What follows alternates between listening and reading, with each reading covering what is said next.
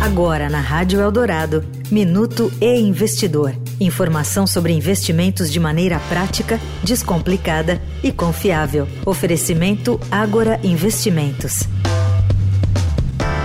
Elon Musk, CEO da Tesla, deu um aviso durante a reunião anual com acionistas este mês.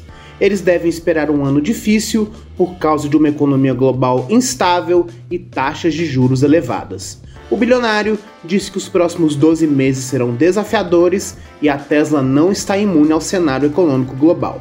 Durante o encontro, de acordo com o relato do jornal New York Times, Musk ignorou em grande parte as críticas de investidores ativistas a respeito de uma série de questões, incluindo alegações de discriminação racial em sua fábrica na Califórnia. Musk e os membros do conselho da Tesla rejeitaram as críticas dos ativistas sobre discriminação e apontaram os lucros elevados da empresa e o crescimento das vendas como uma prova de que a Tesla está se saindo extremamente bem. Eu sou Renato Vieira, editor do e Investidor. Até a próxima. Você ouviu o Minuto e Investidor. Informação confiável para investir bem. Oferecimento Agora Investimentos.